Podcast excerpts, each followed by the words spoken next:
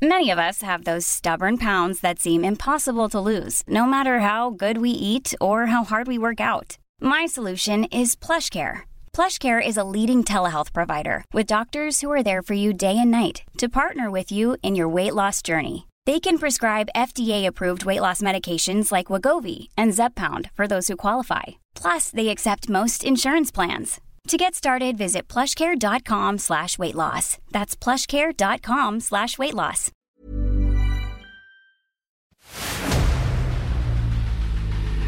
El dedo en la llaga. Había una vez un mundo en el que nadie creía. Un país de historias inexplicables. Una nación con personajes asombrosos. Santo Tomás tenía razón.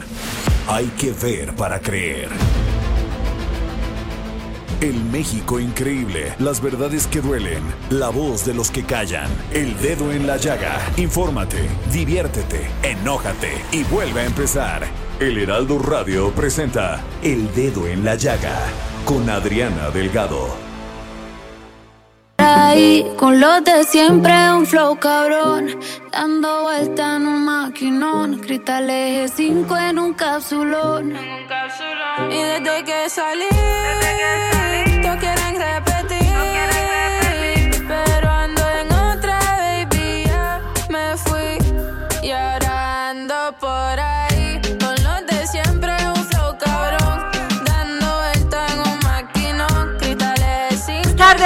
están? Así iniciamos este dedo en la llaga de este miércoles 15 de junio del 2022, escuchando a Carol G y a Maraya Angelique con esta canción El Maquinón. Y estas mujeres verdaderamente me encantan, hechas para adelante, empoderadas. Vamos a escucharlas. Si fuera un cuartel, un Airbnb o nos vamos pa' un hotel donde quieras te como. Pa' escaparnos tú dime. Bueno, y empezamos nuestro dedo en la llaga con este, con un reporte operativo hacia el, eh, sobre el transporte público en este momento en la ciudad. Daniel Magaña, ¿cómo estás? ¿Qué tal, Adriana? Muy buenas tardes. Efectivamente, pues ya lo, lo comentabas, esta pues serie de operativos se empezó a generar el, el día de y es que pues precisamente pues el día de hoy pues inició este operativo en la CEMOVI para las unidades de transporte público a las cuales pues se les autorizó un incremento de un peso. La Secretaría de Movilidad eh, pues el día de hoy pues se realizó este operativo en algunos de los ETRAMS de pues los diferentes paraderos de la ciudad. Una revisión a unidades de transporte público concesionado tras el aumento de este peso que pasó de pues prácticamente de eh, hasta cinco kilómetros siete pesos y bueno pues más de cinco kilómetros ocho pesos.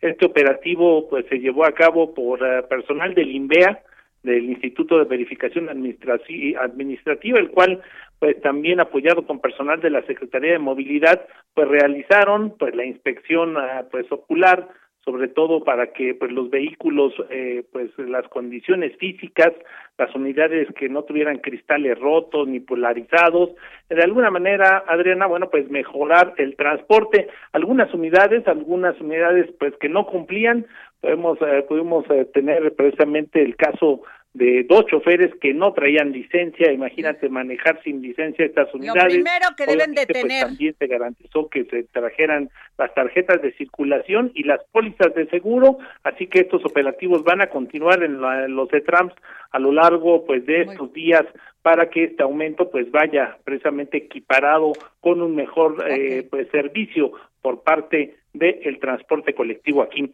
en la Ciudad de México. Gracias, Daniel Magaña, reportero del Heraldo Media Group. Gracias, y nos vamos con Javier Ruiz, reportero también del Heraldo Media Group, con Gerardo Galicia, perdón, reportero del Heraldo Group, sobre la fuga de agua en Iztapalapa.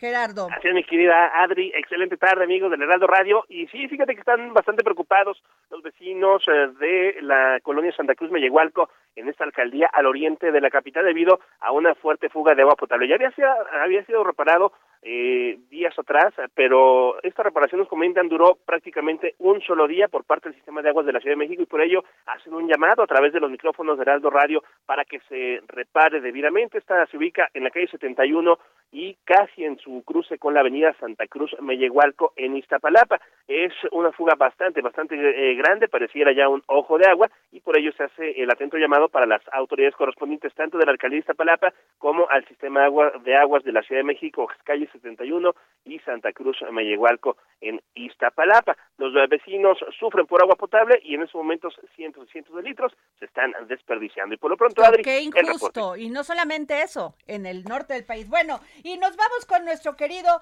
eh, experto en temas de seguridad. Me da muchísimo gusto recibir, eh, que me haya recibido la llamada. Alejandro Ope, ¿cómo estás, Alejandro? ¿Qué tal, Adriana? Buenas tardes, buenas tardes, auditorio. Oye, Alejandro, pues, ¿cómo viste esto de este grupo armado que intentó tomar el control del mercado del norte en Chiapas? y provocó un temor terrible, o sea, la gente en San Cristóbal de las Casas muy asustados. Pues mira, yo creo que es, una señal de alerta muy seria, ¿no? Esto no sucede en cualquier municipio, esto sucede en la segundo eh, centro urbano de, Chiapas, en un centro turístico de primera de primera magnitud, eh, en un lugar donde hay amplia presencia de, además de policía municipal, de policía estatal, de Guardia Nacional, del Ejército. Apenas el año pasado se inauguró un cuartel de la Guardia Nacional allí en propio San Cristóbal. Em, o sea, esto, o sea, este tipo de esta irrupción de un grupo armado para, eh, supuestamente para controlar digamos el cobro de piso y digamos, la, la, extracción de rentas de, de este de este mercado pues es algo que no debería eso, o sea, realmente llama poderosamente la atención que esto pueda suceder en un lugar así. Sea, si esto sucede digamos, en estas zonas urbanas, pues ¿qué no sucederá en zonas rurales más remotas? Pues es que sucede, Alejandro, ya no le tiene, la delincuencia no le tiene respeto y no le tiene miedo a las autoridades, esa es una realidad. Pues mira, yo creo que aquí hay, aquí habría que revisar varias cosas ¿no? de lo sucedido, habría que revisar la secuencia de los hechos, cuándo llegan estos personajes que aparentemente dicen los motonetos, ¿no? Eh, cuándo llegan, eh, qué, eh, en qué momento se le, se le se alerta a la autoridad, cuándo se reciben llamadas al 911, cuándo se entera la, la Guardia Nacional, el Ejército, cuánto tiempo toman la respuesta. Yo creo que este, esto sí es un llamado a atención bien serio. Aquí pudo pudo haber esto acabado muy mal. Claro, eh, ya lo creo. Pudo esto haber, eh, o sea, eh, estas balaceras en la mitad de un centro urbano importante, en medio, a plena luz del día, pudo haber acabado una tragedia gigante. ¿no? Esto, entonces, esto sí debería de convocar una reflexión sobre cómo está respondiendo la autoridad, tanto las locales, la, estatal, municipal, estatal, como la federal, ante eh, la presencia de este tipo de grupos armados. Ahora, tú me dices que en una zona urbana, Alejandro, sin embargo, acuérdate que hace muy poco esta masacre, de esta masacre en San José de Gracia, Michoacán, en plena zona urbana. Sí, bueno, sí, eso era una, es, una, es un municipio más, mucho más pequeño, ¿no? San José de Gracia, Michoacán, eh, pues, es más, eh, pues, es más aislado. Pero en este caso, pero este caso de, de San Cristóbal, pues, sí es muy notorio. Otro caso similar fue el de Caborca en Sonora hace unos meses, no sé si lo recuerdas. Eh, donde también llega, irrumpe un grupo armado, se hace una balacera de horas, secuestran un par de personas, matan otras, eh, y la, autoridad tarda horas en llegar, ¿no? Claro. Eh, y de nuevo, habría que revisar si aquí hay un patrón. Claro. Si lo que estamos viendo es una política explícita o si lo que estamos viendo son fallas en la cadena de mando o qué es lo que está sucediendo. Pero sí, esto no podría, no, no deberíamos de dejar pasar la oportunidad de revisar lo que está sucediendo en, en el territorio.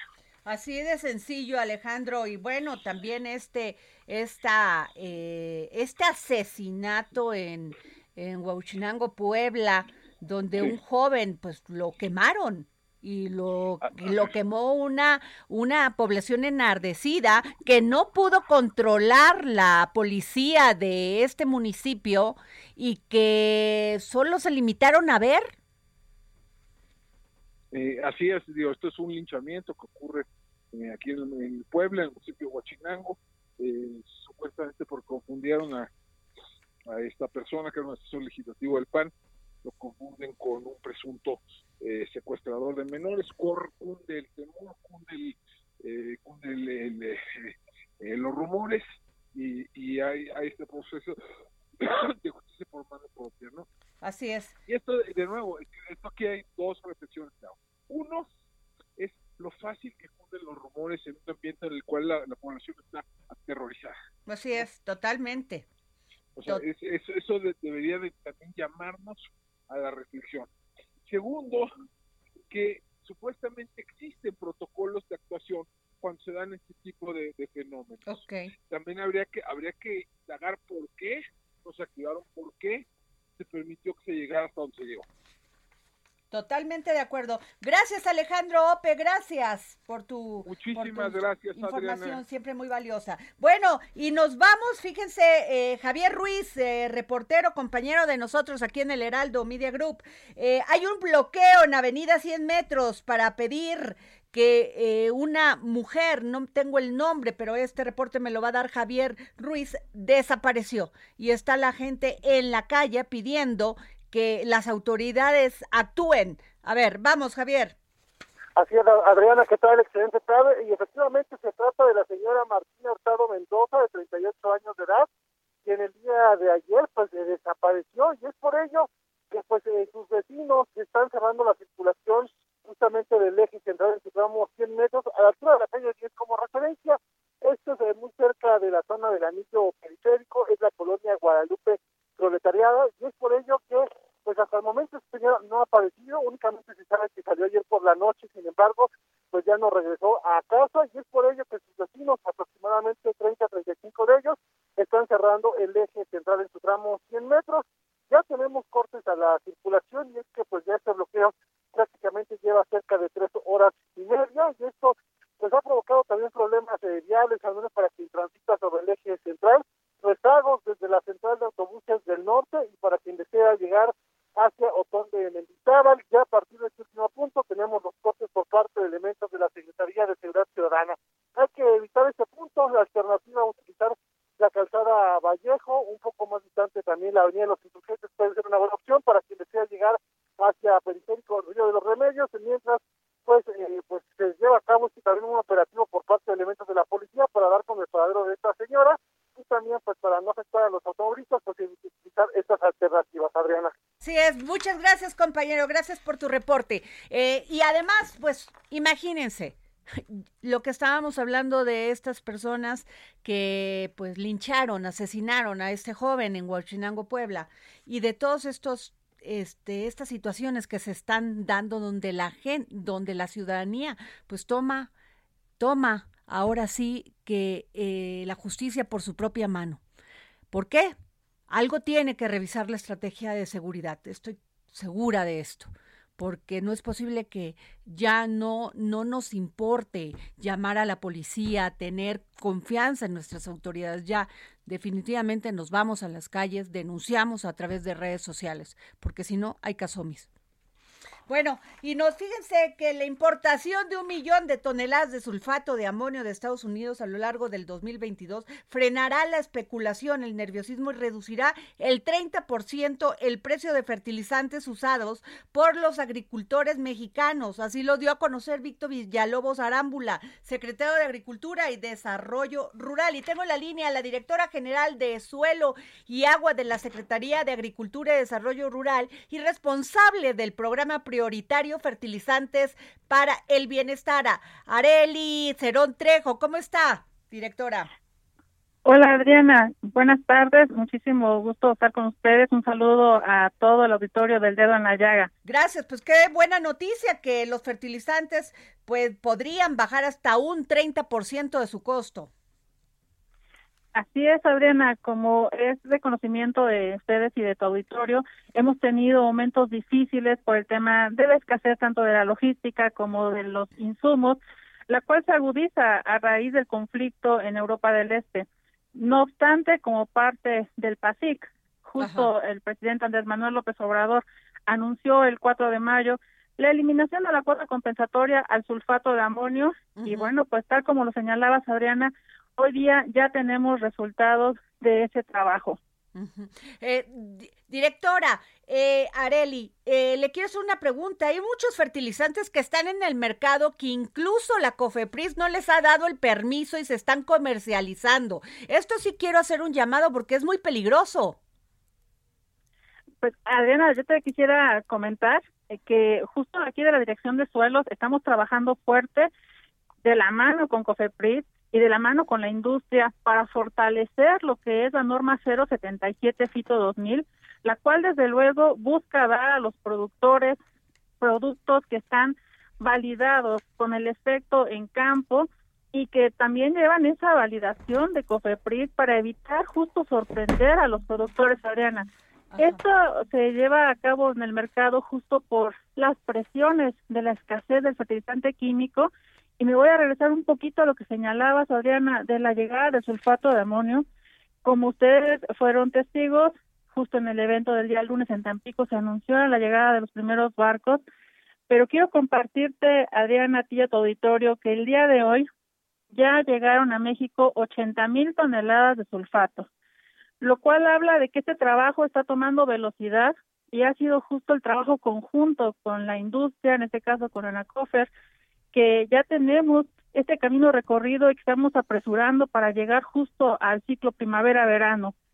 El día de hoy ya 80 mil toneladas, esperamos el cierre de la semana con 100 mil toneladas ya en el mercado mexicano, Adriana, y también te comparto que de acuerdo a los datos de la misma Asociación Nacional de Productores y Comercializadores de Fertilizantes, esperamos cerrar el mes de junio con un total de 250 mil toneladas de sulfato de amonio en el mercado.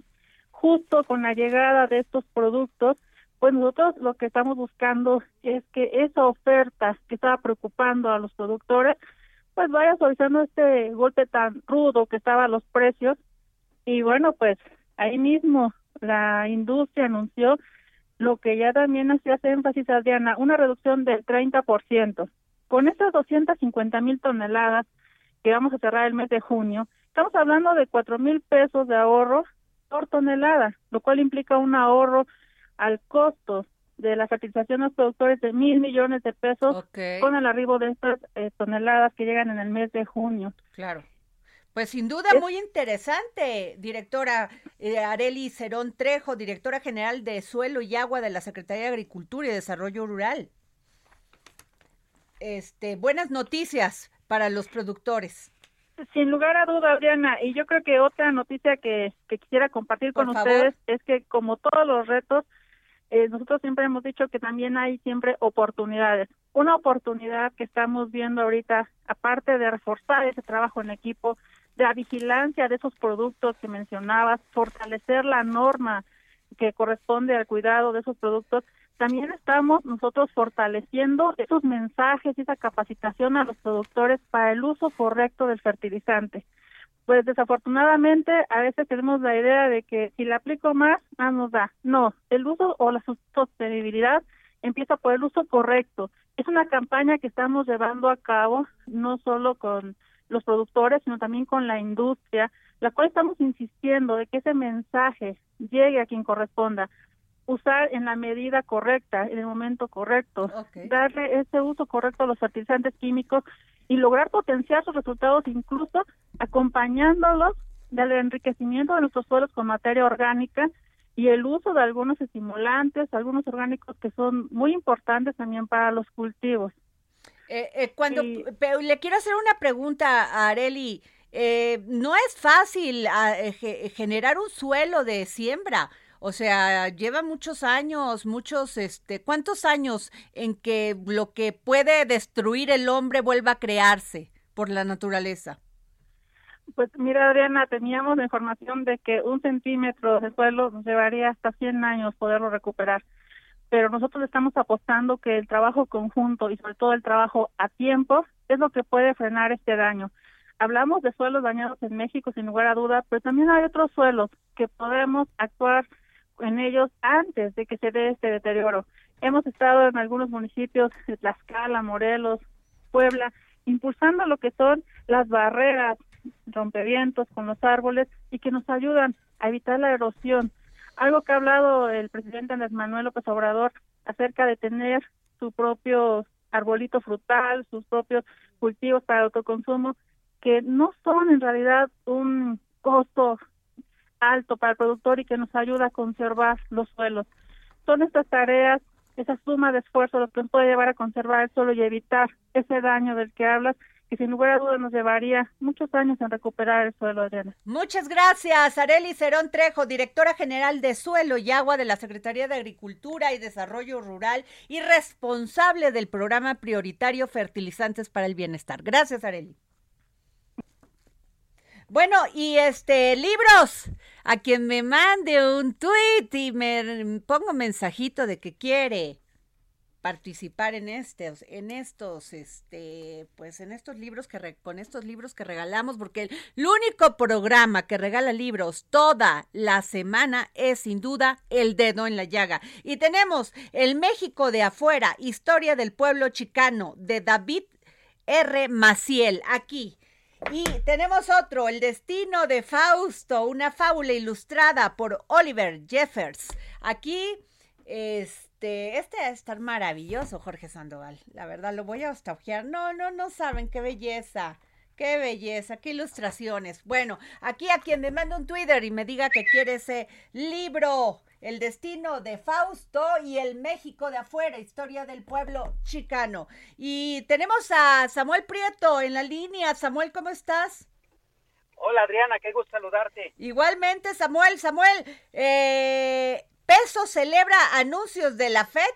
Tiene su mejor día en tres meses. Vaya que sí lo tuvo. Fíjate que, digo, con toda esta inflación que ha estado ocasionando la, el exceso de dólares en el mercado mundial, pues bueno, tú sabes, la inflación de Estados Unidos llegó al 8.60% y ahora la Reserva Federal, pues para tratar de contener esa inflación, anunció una alza de 75 puntos base en su tasa de interés. Para darnos una idea, esto no sucedía desde 1994. Eh, tú recordarás, incluso durante la pandemia, esa tasa de interés andaba incluso entre el 0 y el punto 25%. Bueno, pues ahora la inflación está tan desbocada que eso sucedía y eso ocasionó que todo el inicio de la semana fuera horrible para nuestro peso, ¿no? No había pasado de los eh, 20 pesos por dólar aproximadamente, pero todavía hasta el día de ayer había cerrado en 20 con 62 centavos. Ahora ya con este anuncio los mercados empiezan a respirar, empiezan a ver que el control inflacionario ya empieza a ser un poco más en serio y entonces las bolsas de valores de Europa, la propia Wall Street ya está, digamos, teniendo una alza considerable y nuestro peso está regresando a este a este valor que tenía desde antes de que sucediera todo este relajo. Pues sí, pues muchas gracias Samuel, gracias como siempre, muy valiosa tu información. Y este, les, les tengo que, fíjense, muy interesante, porque la jefa de gobierno, Claudia, Claudia Chainbaum, informó que a través de la Agencia Digital de Innovación Pública, ADIP, que se han instalado, se han instalado 920 puntos de Wi-Fi gratuito en primarias y secundarias públicas y también se instalarán en 27 planteles del Instituto de Educación Media Superior y las tres universidades de la ciudad.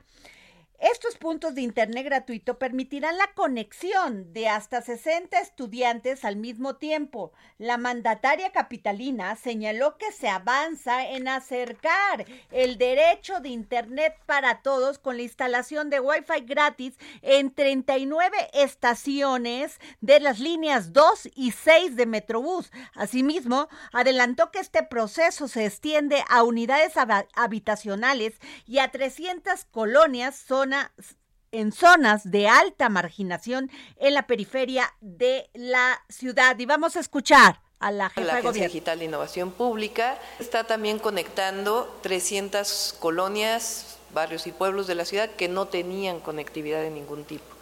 Entonces, un anuncio muy importante son eh, las colonias, barrios y pueblos pues de mayor marginación, eh, de menor o de mayor índice eh, de marginación en la ciudad.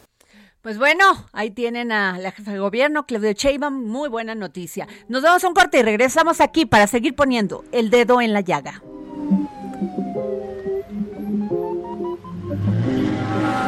Ando por ahí con los de siempre, un flow cabrón.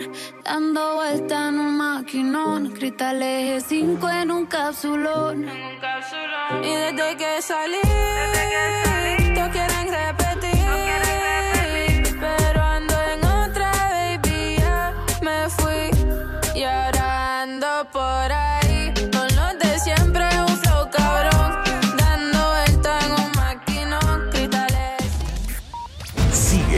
Adriana Delgado en su cuenta de Twitter.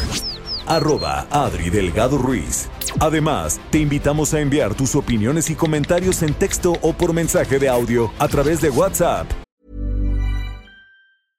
Hey, I'm Ryan Reynolds. At Mint Mobile, we like to do the opposite of what Big Wireless does. They charge you a lot, we charge you a little. So naturally, when they announced they'd be raising their prices due to inflation, we decided to deflate our prices due to not hating you. That's right. We're cutting the price of Mint Unlimited from $30 a month to just $15 a month. Give it a try at mintmobile.com slash switch. $45 upfront for three months plus taxes and fees. Promo rate for new customers for limited time. Unlimited more than 40 gigabytes per month. Slows. Full terms at mintmobile.com. Al 55 2544 3334. Y si quieres escuchar El Dedo en la Llaga de El Heraldo Radio, en cualquier momento y donde quiera que te encuentres, descarga el podcast disponible en Spotify y iTunes.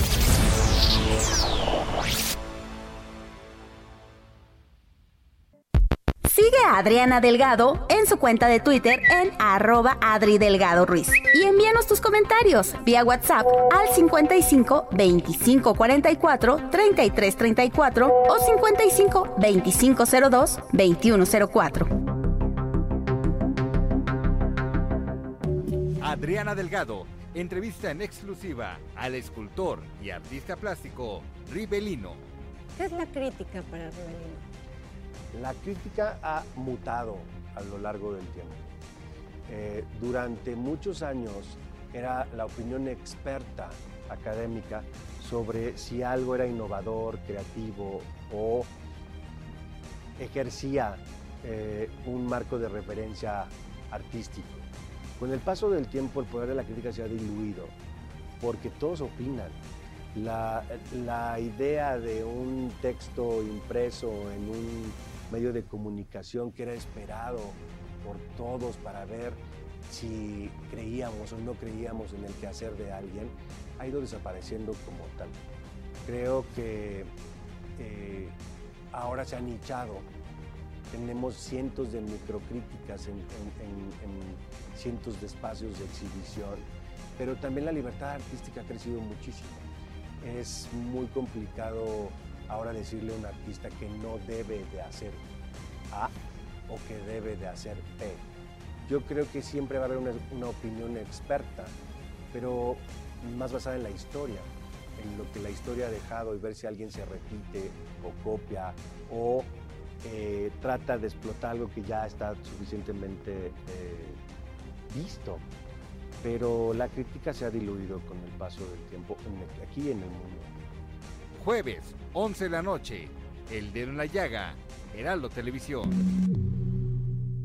Bueno, regresamos aquí al dedo en la llaga. Yo soy Adriana Delgado, nos escucha por la 98.5 FM y en varias emisoras de radio a través del país. Y bueno, eh, ustedes han escuchado que la oposición propuso, firmaron un, un este, hace unos días este acuerdo para la moratoria constitucional. Esto, a esto ha generado muchísimo ruido, sobre todo en el Senado, donde grupos de, de esta, eh, que forman parte de estos partidos, que a su vez forman parte de esta alianza, va por México, integrada por PAN, PRI, PRD, han dicho senadores que pues no están de acuerdo, que a ellos se les paga por legislar y que no van a dejar de hacerlo independientemente de todas las pues opiniones y acusaciones mutuas que se han dado este entre entre eh, Morena y esta alianza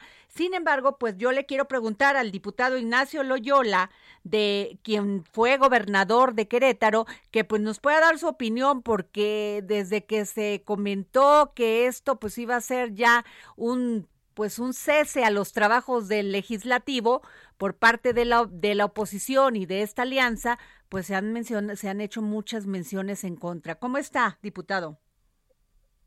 Muy buenas tardes, Adriana. Sí, efectivamente, esta moratoria ahora sí que es el dedo en la llaga, para ser muy precisos.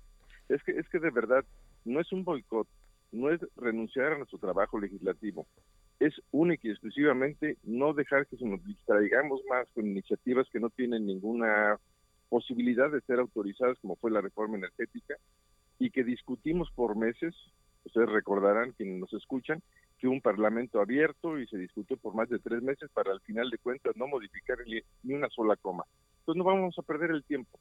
Las reformas que van o que envíe el Ejecutivo como y que ya están en puerta, una ya está en, en manos del Congreso, que es la reforma electoral, y otra que se supone que va a llegar, que es la de la Guardia Nacional, desde este momento ya sabemos que no van a pasar. Entonces, esa es la moratoria. No estamos ah. renunciando a nuestro trabajo. Yo creo que eso es bien importante lo que usted comenta, porque una eh, ni siquiera para analizar, para eh, debatir, o sea, sencillamente no la van a pasar. Es que ya las conocemos, Adriana. La reforma electoral que presenta el presidente es regresar a las épocas de, cuando se llevaban las elecciones en gobernación. Eso por supuesto que no puede pasar de ninguna manera. Okay. Eh, y en caso de la reforma que se está presentando a la Guardia Nacional es militarizar a la Guardia Nacional, lo cual quedó establecido en la legislatura 64 que no debe ser militar. Entonces, son cosas que ya sabemos que no van a pasar, entonces no vamos a discutirlas porque no tiene sentido perder el tiempo. Lo que nosotros estamos proponiendo desde Acción Nacional y desde la Alianza Va por México es hablar de lo importante, hablar de la economía, de la salud, de la inseguridad y no distraernos en cosas que no son importantes ni siquiera urgentes en este momento. Yo les puedo decir que la mejor, la mejor ley electoral que tenemos es la que hoy está en, en, vigencia. ¿Cuántas elecciones han pasado? Y el INE ha respondido con profesionalismo y sin reclamos. Eso es lo más importante. Acabamos de pasar seis gubernaturas y pasamos un periodo de elección federal de diputados y prácticamente el INE sacó 10 de calificación. Entonces, ¿para qué moverle algo que está funcionando? Esa es la moratoria. Ok. Diputado Ignacio Loyola, eso no quiere decir que no se, eh, se den a conocer iniciativas, que se discutan en las comisiones, este, que no, o sea, que se paralice el trabajo legislativo. Pues no, no, de ninguna manera, porque las leyes secundarias siguen trabajando. Exacto. Y quienes han, quienes han paralizado el Congreso es Morena, porque no autorizan nada absolutamente, todo es lo que le ordenan desde Palacio Nacional. Entonces, si en este momento vamos a suponer que existiera una ley que es benéfica para los mexicanos, por supuesto que la vamos a apoyar y la vamos a respaldar.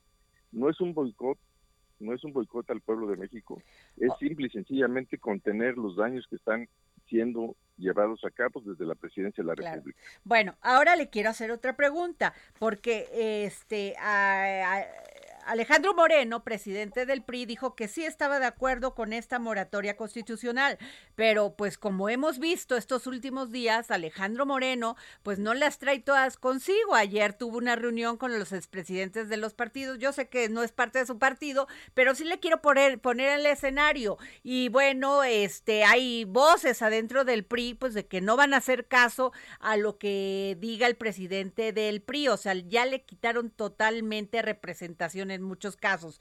Y este, y me llama la atención de dos senadores, Claudia Ruiz Macié y este y el senador también, este, Chon, Osorio Chon. Entonces, si no tienen ustedes el apoyo de lo que debería de ser el PRI, o sea, en el legislativo, ¿cómo le van a hacer? Pero mire, yo en primer lugar les diría que estos senadores que levantaron la voz dicen así lo, escuché, o al menos eso es lo que se escribió en la prensa, que es lo que la, la sociedad los eligió para, para legislar. Yo creo que en los dos casos son legisladores de lista, o sea, no son electos en las urnas, sino nombrados en la forma plurinominal que le conocemos. Entonces, de ahí está, de ahí está mal planteado el tema. Si usted sale a la calle o escucha en las redes sociales, la mayoría de la gente pidió esta moratoria para contener el daño. Ahora, yo sí creo, y, como, y como usted dice, sin que yo me meta porque no es mi partido, no todos los, no todos los presidentes... Pero si es su alianza. Pero si es su alianza. por eso, yo le voy a decir una cosa, yo no soy ningún juez, ni, ni tampoco soy autoridad para juzgar si, Alito está puro de mancha o no lo sé. Lo que sí tenemos que hacer es que no podemos permitir que la justicia en este país sea selectiva. Y a quien se decida se poner el dedo se le trate de destruir. Aquí tenemos que unirnos y que sea juzgado si tiene responsabilidades, pero no desde la máxima tribuna de este país, que es la presidencia de la República, señalando y diciendo todo lo que se ha dicho de una persona. hay, canales, hay, legislación que se cumpla la ley en todos los sentidos. Pero, este diputado, ¿y, no, no sienten ya como una carga muy pesada este PRI con el que se aliaron? Pues mire, yo, yo le voy a decir una cosa, es una alianza para esta situación, una alianza para la moratoria que era necesaria porque requerimos aliarnos con el PRD y teníamos que aliarnos con el PRI. Movimiento Ciudadano no quiso aliarse. Dice que está de parte de la oposición, pero pareciera que no es así. Y le voy, a, le voy a comentar algo. Yo platiqué personalmente con muchos diputados de Movimiento Ciudadano, en lo personal, diputados y diputadas, y estaban de acuerdo en la moratoria. Pero ahí sí también desde la cúpula les dijeron, no vamos. Entonces, como que hay, hay cosas que, que, que yo siento que desde Palacio Nacional se siguen manejando. Y hay que entender una cosa, esto lo quiero dejar muy claro. Estamos en una república con tres poderes, el legislativo, que es donde estamos en la, Cámara de Diputados, y no puede haber intromisión de ninguno de los otros poderes ahí. Acá tomamos nuestras decisiones en bien del pueblo de México. Aunque se diga lo contrario, ¿eh? No tenemos la disposición para, manifestar nuestras ideas que tiene el Poder Ejecutivo, pero lo hemos señalado una y mil veces. Estamos a favor de lo que más le conviene a México. Pues bueno, pues muchas gracias, diputado Ignacio Loyola, ex, ex gobernador de Querétaro y diputado actualmente. Gracias. A usted, Adriana, y acuérdese, el dedo está en la llaga. Así lo vamos a seguir. ¿eh? Gracias, diputado Ignacio Loyola. Bueno, y este, nos vamos hablando pues de este tema. Quiero decirles una cosa que es muy importante, porque no es una crítica al PRI, no es una crítica al PAN, que tenemos todo el derecho los mexicanos de criticar a nuestros partidos, a los partidos políticos. Y les voy a decir nada más por qué. El Partido Acción Nacional nos cuesta al año un mil millones de pesos. Mil, mil 28 millones de pesos. El Partido Revolucionario Institucional, o sea, el PRI, mil siete millones de pesos el Partido de la Revolución Democrática 396, 337 pesos. A ver, es su obligación dar resultados, comportarse como oposición, trabajar en el con sus diputados y sus senadores en los legislativos locales y el federal. Y que un partido o unos cuantos grupos copten un partido, pues yo creo que sí debe ser de interés general debe de ser interés de, general, claro, porque lo pagamos con nuestros impuestos. Y ahí, este, y tengo en la línea a nuestro querido, queridísimo doctor José Antonio Crespo, analista político. José Antonio, ¿cómo estás? Hola, muy bien. ¿Cómo les va? Muy bien. Oye, José Antonio, eh, no sé si escuchaste lo que dije, pero a ver, nos cuestan mucho dinero los partidos como para que se crean los dirigentes de los partidos, que ellos son dueños de los partidos y que no le tienen que rendir a nadie, que coopten a sus consejos políticos, que no, que, no eh, hagan un llamado a sus órganos este representativos y que además pues se queden con los partidos como ellos decidan. Sí, así es. Este, yo desde el principio, desde el 97, que se estableció el financiamiento público de los partidos, después incluso les ha mejorado a ellos. Yo desde el principio me pareció que era excesivo, así lo expresé pues en todos los foros en los que yo participaba eh, y espacios mediáticos. Y sí creo que también desde hace años hay un esfuerzo ciudadano que dice que hay que reducir al 50% ese presupuesto. Yo no, yo no les quitaría todo, como hay también quien sugiere eso, porque entonces ya no vamos a poder controlar el dinero sucio, si de por sí, de todas maneras hay dinero ilícito que puede venir de empresas, de grandes empresas, puede venir de el erario público, que se le da al partido gobernante en los estados o a nivel federal, por abajo en la mesa, pero también incluso el narcotráfico, que ya sabemos que está muy activo ahora política y electoralmente. Eh, si eso cuesta trabajo uh, limitarlo, reducirlo, investigarlo, pues si los dejamos sin dinero, peor tantito. Y el aspecto de equidad, que más o menos se ha logrado, también se perdería totalmente, porque aquellos partidos que estuvieran vinculados o con grandes empresas o con el narcotráfico, estarían en ventaja de los que se mantienen, digamos, en una línea de más honestidad. O sea, la honestidad se castigaría. Entonces yo sí le reduciría, pero no lo dejaría en cero, sino 50% que es lo que se ha propuesto, ¿no? Ahora, eh, a ver, en el caso del PRI, luego podemos poner el del PAN y el del PRD. Pero en el caso del PRI, José Antonio eh, Crespo, eh, Alejandro Moreno llega a la dirigencia del PRI en 2019 y tenía gobernaba 11 estados de la República. Ha ido perdiendo paulatinamente de acuerdo a cada elección, pues ya nada más le queda Coahuila y el Estado de México su dirige los los este militantes que han sido presidentes de los partidos, también los dirigentes locales como en el caso de Sonora que hace un llamado de atención porque les quieren imponer a la dirigencia, este van y le dicen al presidente del partido, "Oye, creemos que tú ya no puedes estar aquí porque necesitamos una una dirección fresca, una dirección con nuevas propuestas y que pues lo veamos en triunfos electorales para el partido, porque por eso es partido, porque es un, es un, este, es eh, nuestro representante, es por quien podemos votar y quien nombra representantes en los legislativos y como gobernadores y como presidentes y muchos otros más. ¿Qué piensas tú? Yo pienso que el PRI, como decíamos desde antes de que perdiera el poder por primera vez, cuando ya no tuviera presidente, cuando perdiera, iba a tener problemas de gobernabilidad interna, porque desde que nació, nació como partido de Estado y por lo tanto todas las decisiones venían de arriba y solo les quedaba disciplinarse o rebelarse y iban a ser expulsados, ¿no? O marginados. Pero cuando ya no tuvieran al presidente que les diera línea de quién va a ser el presidente del partido, quiénes los candidatos, cómo van a hacer las cosas, entonces siempre tiene cierto grado de ingobernabilidad, de conflictos, de problemas, lo vimos cuando perdió por primera vez en el 2000, como casi se rompe por la mitad cuando se enfrentaron Roberto Madrazo y Beatriz Paredes, donde se alegó fraude y, desde luego que había elementos para ello. Y luego Madrazo que se impone desde la presidencia del partido como candidato y le hicieron eh, el vacío los demás gobernadores, quedó en tercer lugar. Peña Nieto pudo con su poder del Estado de México, con sus recursos, volver a congregar al partido y pudo ganar. Eh, también por otras razones, desde luego, pero en fin, llegaron más unificados en 2012. Pero ahora volvemos a ver ese problema. No hay presidente que diga quién va a ser el presidente del partido. Claro, era un esquema no democrático.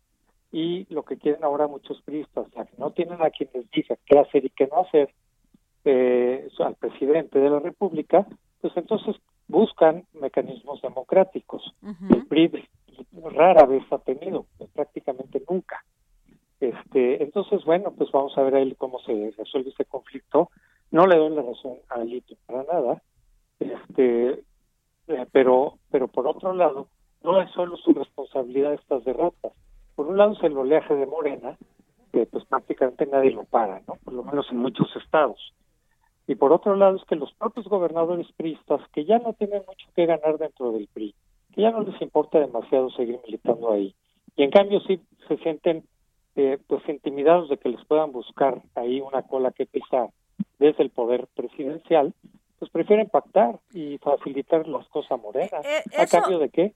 Impunidad. Claro, eso me queda claro, José Antonio, pero eh, ¿qué pasa con los, con los con los ciudadanos ciudadanas que les pagamos tanto dinero y que eh, lo mínimo que les pedimos es que se comporten con madurez y que generen propuestas para que las conozcamos los ciudadanos y por y por medio del voto democrático pues podamos este generar equilibrios.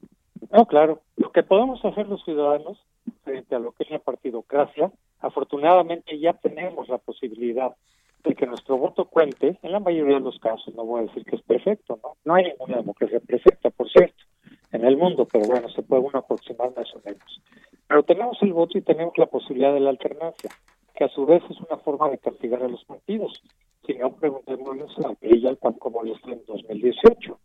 Eh, y eventualmente podemos hacer lo mismo con Morena o con cualquiera que sea el partido que gobierne. Es una forma de llamarlos a cuentas, castigándolos con el voto. No nos gusta lo que está haciendo tal o cual partido, nos castigamos con el voto y eso es lo que está haciendo mucha gente con el PRI, en otros estados con el PAN.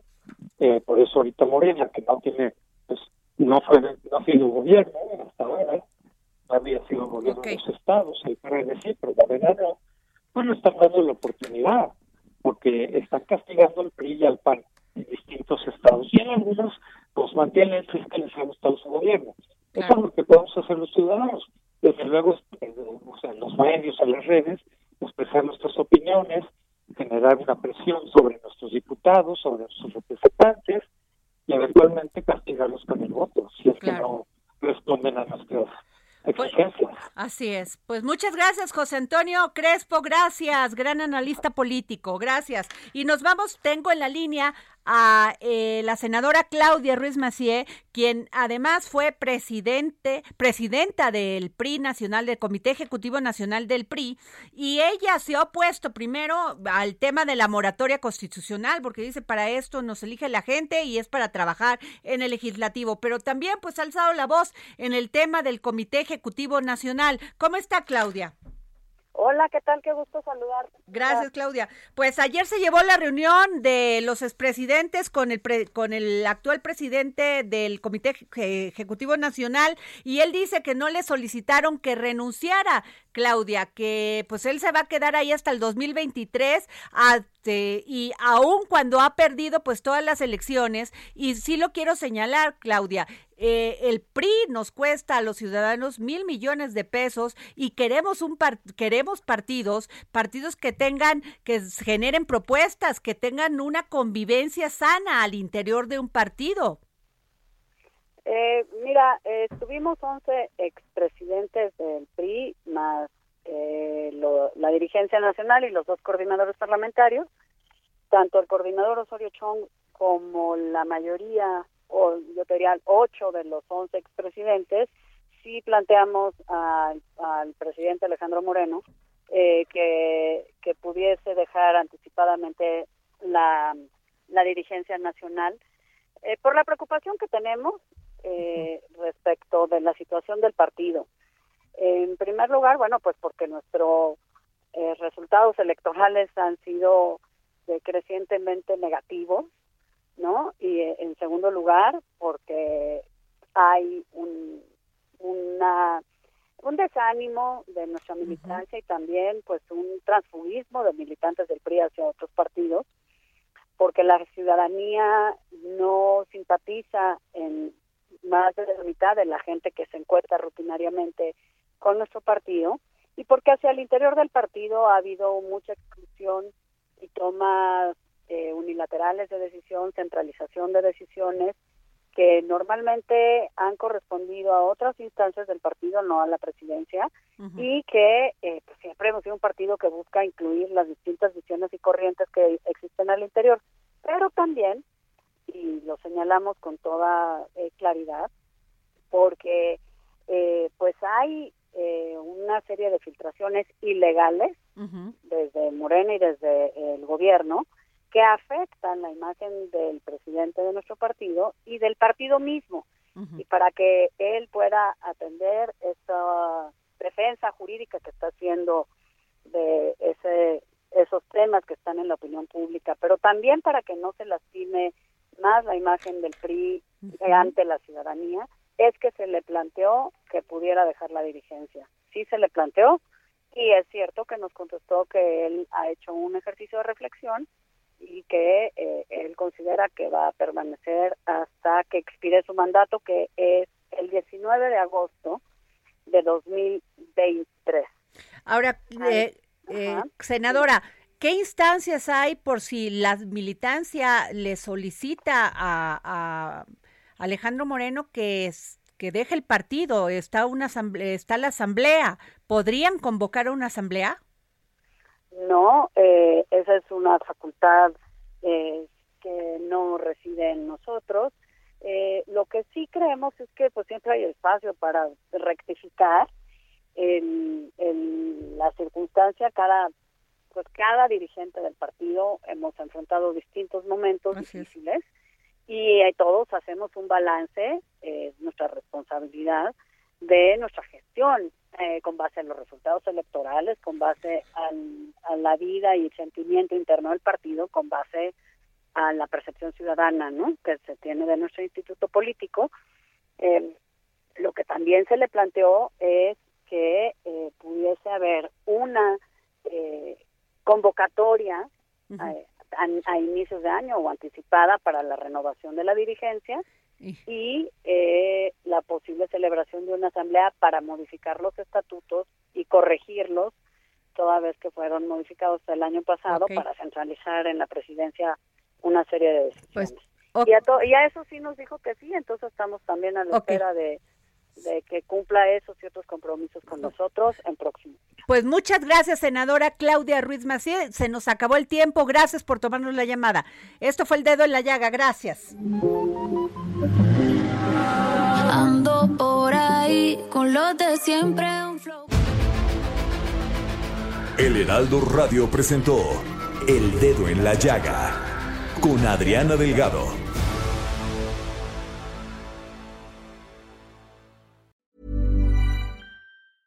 Planning for your next trip? Elevate your travel style with Quince. Quince has all the jet setting essentials you'll want for your next getaway, like European linen, premium luggage options, buttery soft Italian leather bags, and so much more. And is all priced at 50 to 80% less than similar brands. Plus, Quince only works with factories that use safe and ethical manufacturing practices. Pack your bags with high-quality essentials you'll be wearing for vacations to come with Quince. Go to quince.com/pack for free shipping and 365-day returns.